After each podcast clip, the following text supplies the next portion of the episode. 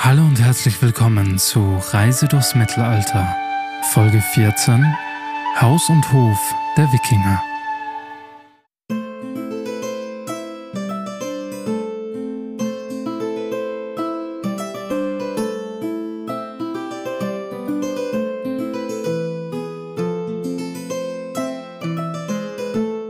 Hallo und herzlich willkommen zu einer neuen Folge Reise durchs Mittelalter. Wir sind den Wikingern bereits in Schlachten gefolgt, haben ihre Kleidung, Entdeckungsreisen und natürlich ihren Glauben unter die Lupe genommen. Aber nicht alle Wikinger strebten nach Gold und Ruhm. Manchen genügte das Leben auf ihrem Hof und manche kamen erst nach der Eroberung in diese Gebiete, um sich dort ein neues Heim aufzubauen. Das Leben dieser Menschen werden wir heute erkunden. Und wenn euch die Folge gefällt, würde ich mich über ein Follow hier auf Threads oder Instagram freuen. Damit unterstützt ihr mich und diesen Podcast. Bewertet natürlich auch gerne diesen Podcast und teilt ihn mit euren Mittelalter interessierten Freunden. Aber jetzt tauchen wir ab in eine höfische Reise durchs Mittelalter.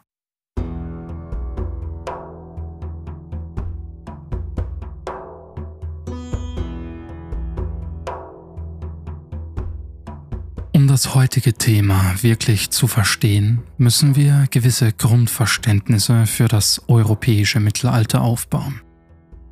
Wenn ich in dieser Folge über Heim und Hof der Wikinger rede, dann rede ich natürlich auch über die Dörfer im Allgemeinen. Aber es ist wichtig zu verstehen, dass sich das grundlegende Leben nirgendwo stark unterschied. Vielleicht hatten die Wikinger in Skandinavien mehr Schafe als die Franken zur gleichen Zeit. Das kann durchaus sein, aber wenn wir von den normalen Menschen zu dieser Zeit sprechen, sprechen wir in den meisten Fällen über Bauern und generell Leute, die etwas erzeugen. Seine Schmiede, Schiffsbauer, Fischer oder ähnliches. Das Handwerk und die körperliche Arbeit sind bis heute die Grundpfeiler einer funktionierenden Gesellschaft. Der beste Programmierer bringt nichts, wenn ein Erz nicht abgebaut, Gehäuse gebaut und generell Strom nicht erzeugt wird.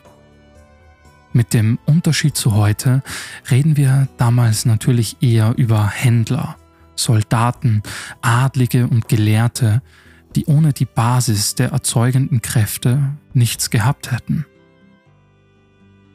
Deshalb finde ich es immer sehr tragisch, wenn gesagt wird, dass Napoleon eine Schlacht gewonnen hat oder ein gewisser Kaiser Viadukte gebaut hat. Nein, die Namen der wahren Helden bleiben uns hier verborgen. Und Folgen wie diese sollen auch eine Art Anerkennung an jene sein, die das nach Ruhm streben von anderen überhaupt erst möglich gemacht haben indem sie zum Beispiel ein Schwert geschmiedet oder die Verpflegung der Truppen angebaut haben. Dinge wie die soziale Struktur und die Handelsplätze werden wir aber noch in eigenen Folgen behandeln, um den Überblick zu wahren. Wie erwähnt waren eben auch bei den Wikingern die meisten Leute Bauern. In jeglicher Form, mit dem Unterschied, dass auch viele Krieger zumeist nur bei Raubfahrten zu den Waffen griffen.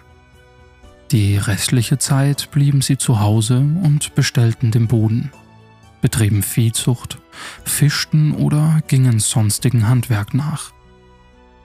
Wie schon in der Einführung zu den Wikingern erwähnt, haben wir in der ursprünglichen Form die Jarls, also die Lords, Stammesführer und Fürsten, und in weiterer Form ab Harald Schönhaar 870 in Norwegen die Könige, die Thralls, also die Sklaven, und die Karls, die die Unterschicht und freien Menschen bildeten, eben wie Bauern, Handwerker und das allgemeine Volk, also genau die Leute, um die es heute gehen wird.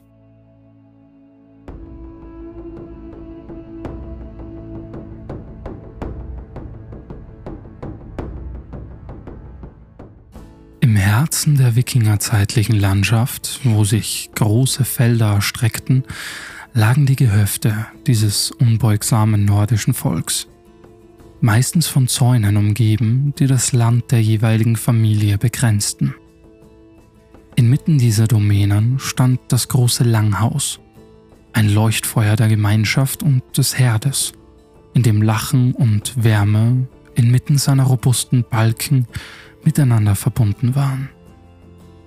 Im Dorf bildeten diese Gehöfte einen Teppich des gemeinschaftlichen Lebens, wobei die Höfe um einen zentralen Platz oder eine gewundene Durchgangsstraße angeordnet waren. In den Scheunen wimmelte es von Vieh, in den Ställen standen robuste Pferde und in den Werkstätten klirrte Metall auf Amboss. Der Hauptteil der Stadt unterschied sich wohl nicht so stark von vielen anderen Regionen. Vielleicht mit mehr Schnee bedeckt und anderer Kleidung, aber sonst? Die eigentliche Stadtform, die wir heute kennen, also mit vielen Gebäuden und Leuten, entwickelte sich erst spät in der Wikingerzeit. Anfangs waren es viele kleinere Stämme und teilweise nur Familien. Die Vorteile der Stadt wurden erst später in Skandinavien wahrgenommen. Zumeist lagen die Städte dann an irgendwelchen Flüssen oder Fjorden. Nicht nur aufgrund der großen Fischertraditionen, sondern auch um gut Handel treiben zu können. Das Innere Skandinaviens wurde erst sehr spät bevölkert, da man damals schon erkannte, dass die offene See viel mehr Möglichkeiten bot. Dadurch war der Hafen stets ein wichtiger Teil einer Stadt. Schiffe kamen und gingen, brachten Waren, exportierten sie und brachten im Sommer natürlich auch die Krieger zu den Orten ihrer Überfälle. Im Herbst kamen sie dann rechtzeitig zurück, um den Ertrag der Felder zu ernten. Land war damals im Grunde alles. Es bestimmte deinen Status und deinen Reichtum. So war meistens die Großfamilie das gemeinsame Oberhaupt auf einem Hof. Die Frauen führten den Haushalt und die Männer arbeiteten am Feld. Hier fand ohne großen Sexismus trotzdem eine klare Trennung von männlichen und weiblichen Tätigkeiten statt.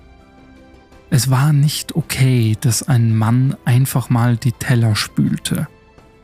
Trotzdem, wie schon des Öfteren erwähnt, hieß dies, dass die Frauen auch im Haushalt das Sagen hatten. Sie konnten ganz andere Stellungen als im Rest Europas erreichen. Der Mann vertrat die Familie zwar beim sogenannten Ting, also mehr oder weniger der tagende Rat, bei dem man Recht sprach, Konflikte beilegen konnte und Kontakte knüpfte, aber in einigen Fällen konnte auch die Frau den Mann dort vertreten, wenn er zum Beispiel gerade auf Raubzug war. Da dies ja im Grunde schon teilweise eine politische Arbeit mit sich bringt, ist dieses fortschrittliche Denken zu dieser Zeit sehr beachtlich. Aber kommen wir zur Architektur der Häuser. Die einfachen Häuser stellten natürlich keine großen Paläste dar und waren meistens auf circa 4 Meter mal circa 11 Meter begrenzt. Man könnte von, wenn überhaupt, 50 Quadratmeter sprechen, in denen mehrere Personen unterkamen. In der Regel bestanden sie aus Holzstämmen, die Dächer wurden aus Isolationsgründen mit Erde bedeckt. Oftmals bestanden diese Häuser aus zwei Teilen, eben das Inhus für Lebensmittel, Schlafen, Wohnen und das Uthur, also im Grunde Stallungen, Scheunen, Lagerplätze für Werkzeuge und Futter. Wenn wir von einem Dorf oder einer Farm sprechen, dann bildeten diese Häuser natürlich die große Mehrheit der Gebäude. Der beschränkte Platz war nicht unbedingt ein großes Problem, da das Leben hauptsächlich draußen stattfand. Die Häuser waren dunkel und wer schon mal versucht hat, bei Kerzenschein in der Nacht etwas zu arbeiten, weiß, was dies für eine Katastrophe werden kann. Die Wege in Siedlungen, wurden meist mit Reisig, Brettern und manchmal sogar Schotter befestigt, um ein Vorankommen mit Karren etc. zu ermöglichen. Das wohl bekannteste Ergebnis dieser Höfe, Neben- und Anbauten war wohl das Langhaus.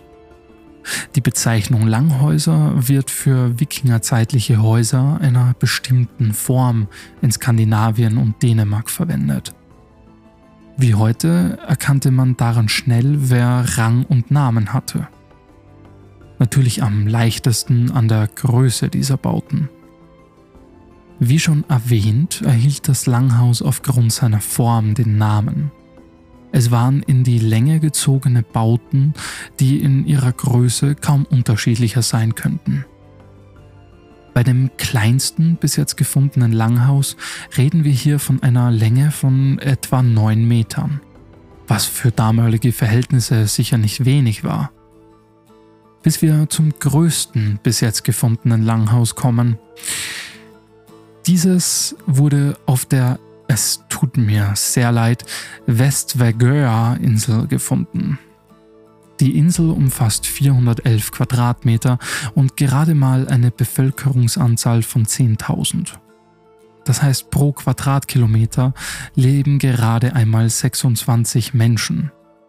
In Deutschland reden wir von 236 Menschen pro Quadratkilometer. Die Insel ist Teil der Lofotischen Inselgruppe und liegt weit im Norden Norwegens.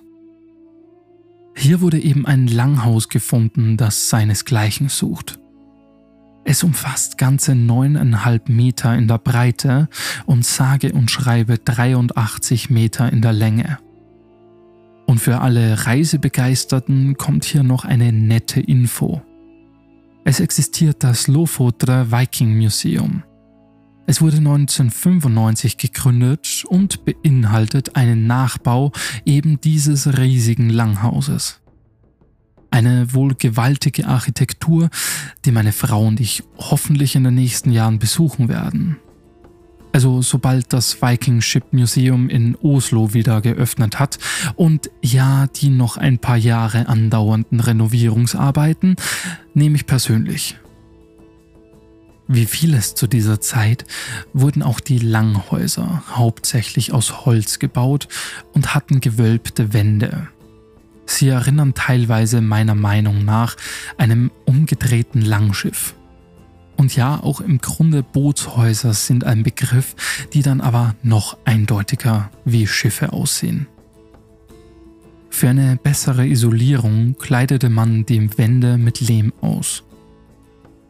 Innen stützten natürlich verschiedene Träger die Dachkonstruktion. Aufgrund der etwas eigenen Form ist es schwierig, das Dach bestimmten Formen zuzuordnen, jedoch könnte man es wohl am ehesten als Walmdach bezeichnen. Nagelt mich auf diese Behauptung aber bitte nicht fest. Das Dach selbst wurde entweder mit Holz oder mit dicken Bündeln aus Stroh gedeckt. Wenn man sich etwas mit mittelalterlichen Dächern befasst, muss man sehr schnell bei so manchen Konstruktionen aus Filmen und Serien schmunzeln, die ein Strohdach mit einer Dicke von vielleicht 2, 3, 4, 5 Zentimeter zeigen. In der Realität war es wohl um einiges mehr, da man sonst wohl kaum vor Regen und Wind sicher gewesen wäre. Im Allgemeinen ist das Langhaus der Wikinger nicht nur aufgrund seiner Form bemerkenswert, denn es war nämlich ebenso sozusagen der Place to be.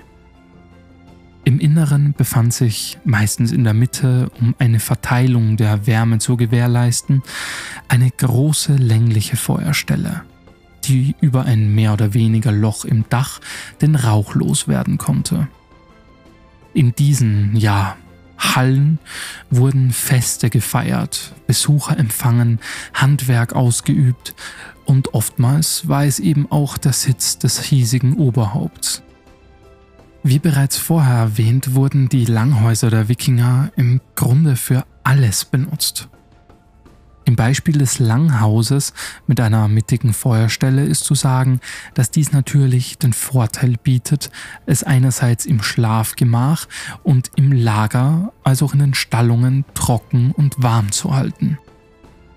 Die winterlichen Wetterbedingungen wären sonst für Mensch und Tier sehr schnell problematisch geworden.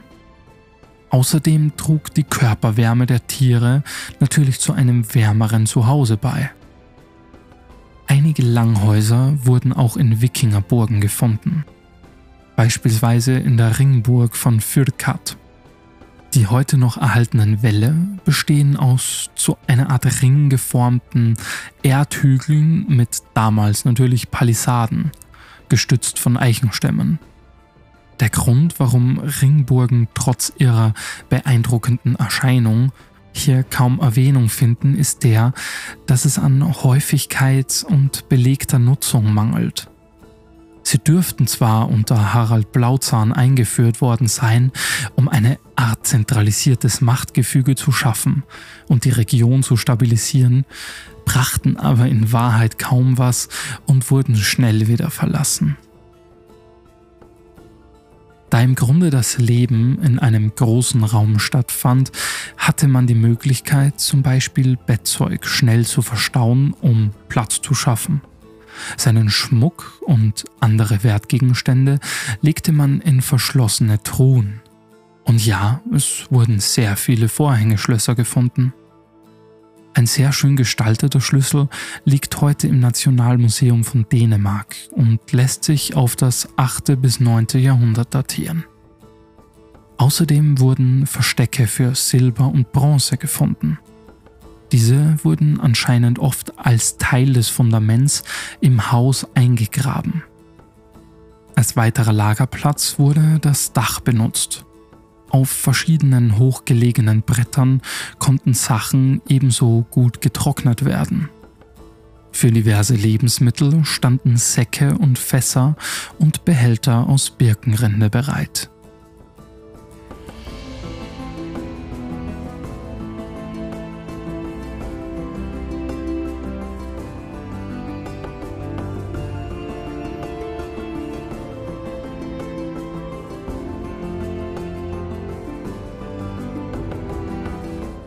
Durch die Expansion der Wikinger bildeten sich natürlich über die Zeit hinweg an den verschiedenen Orten auch verschiedene Baustile und Formen von Siedlungen. Während sich in Norwegen bereits die Vorteile von Städten herauskristallisiert haben, war das in Island und Grönland nicht der Fall. Man erkennt auch ganz eigene Formen des Häuserbaus, die sich an den lokalen Gegebenheiten orientierten, aber trotzdem an manchen Traditionen festhielten. In Island fand man beispielsweise das klassische Torflanghaus. Das Fundament bestand aus flachen Steinen. Auf diese wurde ein Holzrahmen gesetzt. Die äußeren Wände wurden mit Torf versehen um noch mehr Wärme in den Gebäuden zu halten. Dadurch auch der Name Torfhaus. Torf entsteht aus abgestorbenen Moorpflanzen und ist eine Form von Humus. Wohlgemerkt, aber nicht ganz ungefährlich. Trockener Humus ist leicht brennbar.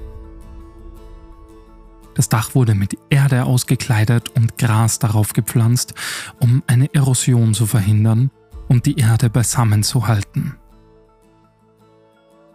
Große Aufschlüsse darüber gibt uns das Grelüttert-Haus an den Westfjorden. Hier betrat man im Gegensatz zu skandinavischen Langhäusern oftmals das Haus über eine Tür, die auf der kurzen Seite lag. Zu Wikingerzeiten wurden die meisten Häuser im Nordatlantikgebiet so gebaut. Zuerst wurden die äußeren Mauern gebaut. Dies konnte daran festgestellt werden, dass viele innere Bauten und Umbauten erst auf einen späteren Zeitpunkt datiert werden konnten. Manche Konstruktionen enthielten auch Steinwände, was den Vorteil mit sich brachte, dass sich das Torf wie eine Art Zement zwischen die Fugen einfügte. Das bereits erwähnte Grelütert Haus bestand aus einem einzigen Raum. In der Mitte wie immer ein längliches Feuer und in den Ecken Platz zum Sitzen, Essen und Schlafen. Ein späterer Anbau könnte als Sauna genutzt worden sein. Aber zurück zur Innenausstattung. Wie erwähnt kam kaum Licht in die Stube. Fenster waren nicht gerade verbreitet. In Türnähe fand man meist einen Gewichtswebstuhl, um wenigstens etwas Licht zu bekommen. Kerzen halfen da nur etwas und das machte die Feuerstelle zum zentralen Dreh- und Angelpunkt für alle Aktivitäten im Haus. Diese diente natürlich auch als Kochstelle. Entweder über dem Feuer oder in Tontöpfen direkt im Feuer wurden die verschiedensten Speisen zubereitet. Zum Essen der Wikinger gibt es ja schon eine eigene Folge, weswegen ich hier nicht näher darauf eingehen werde. Die Wikinger hielten standardmäßig Nutztiere wie Rinder, Schafe, Ziegen, Pferde und auch Haustiere wie Hunde. Hunde wurden außerdem als Hüte, Jagd und leider auch Kampftiere trainiert. Katzen hatten es hingegen besser und durften das tun, was sie heute auch tun. Eine nette Gesellschaft geben und vielleicht das Ungeziefer verjagen. Ansonsten wurden Getreidearten wie Gerste, Hafer und Weizen angebaut. Wie heute noch teilweise zu sehen, erkennt man daran schnell einen Zyklus. Heu für die Tiere, Dünger für die Felder. Und von jeder Stelle zweigten die Menschen das ab, was sie zum Leben brauchten.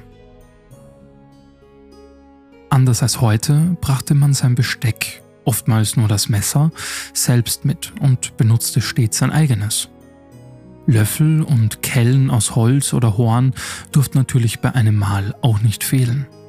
Gleich wie Schüsseln und Becher aus Ton oder Holz und in manchen Fällen sogar schon Metall.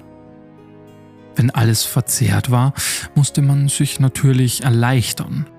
Auf den Bauernhöfen dürfte wohl das stille Örtchen von Mutter Natur selbst genutzt worden sein, da ja auch genug Platz war. Anders aber in den Städten. Hier gab es in der Nähe von Häusern ausgehobene Latrinen, die bei Überfüllung einfach wieder verschlossen und woanders aufgegraben wurden. Als Toilettenpapier dienten unter anderem Moosbüschel. Stoffreste wurden dort ebenso gefunden, die als Binden verwendet wurden. Man glaubt gar nicht, wie viele Abhandlungen es zu mittelalterlichen Ausscheidungen gibt. So eklig wie dies auch klingen mag, sie bieten große Aufschlüsse über Ernährung, Gesundheit und vieles weitere aus dieser Zeit.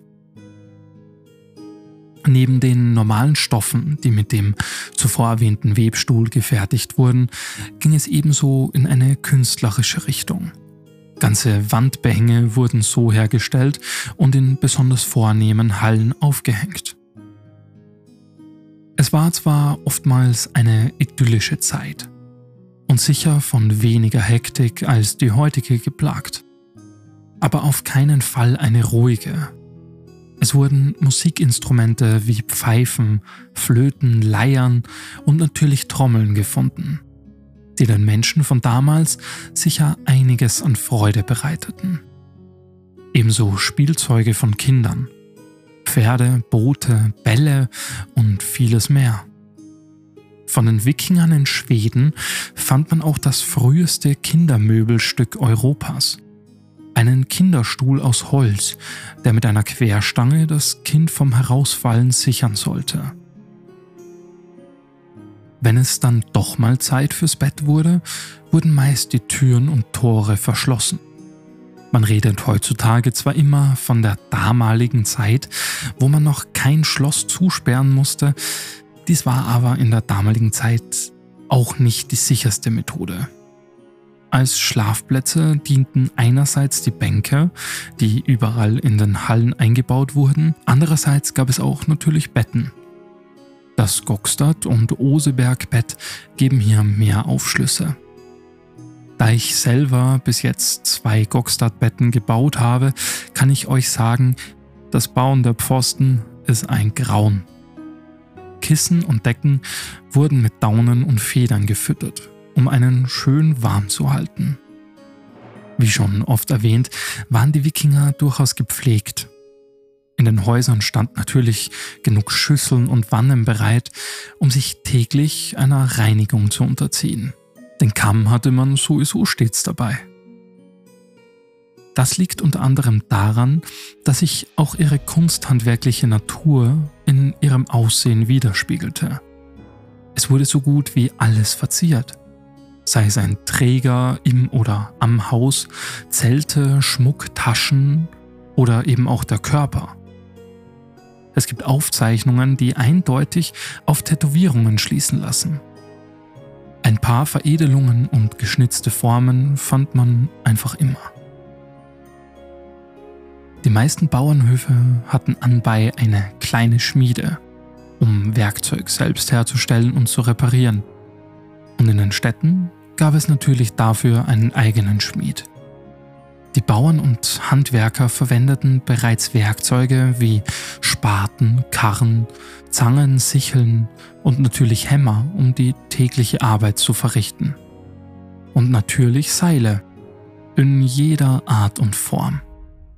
Wer im Reenactment-Bereich unterwegs ist, weiß, wie wichtig Seile sind. Ich habe es mal ungefähr zusammengerechnet und alleine bei unserem 100 Quadratmeter Lager sind circa 250 Meter Seil verarbeitet.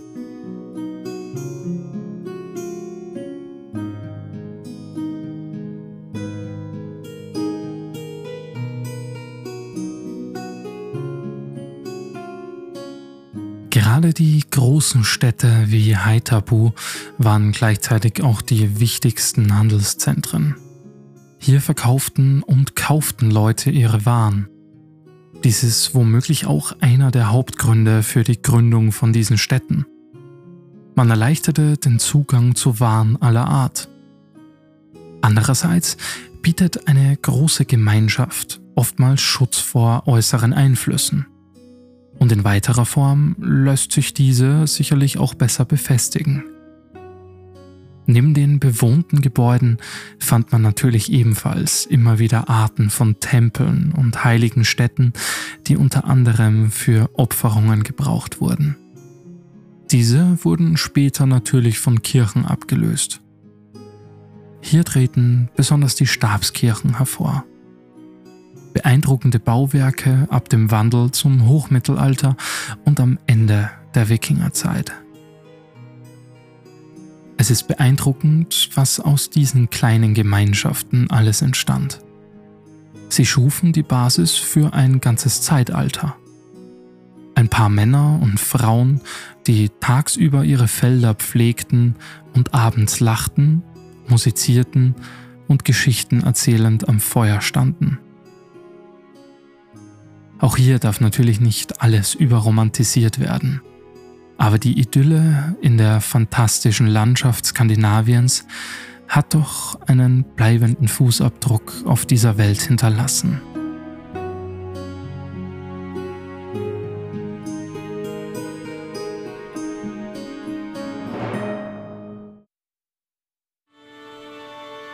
Wir von Reise durchs Mittelalter bedanken uns fürs Zuhören und freuen uns schon auf die nächsten Folgen voller spannender Themen rund um das Thema Mittelalter.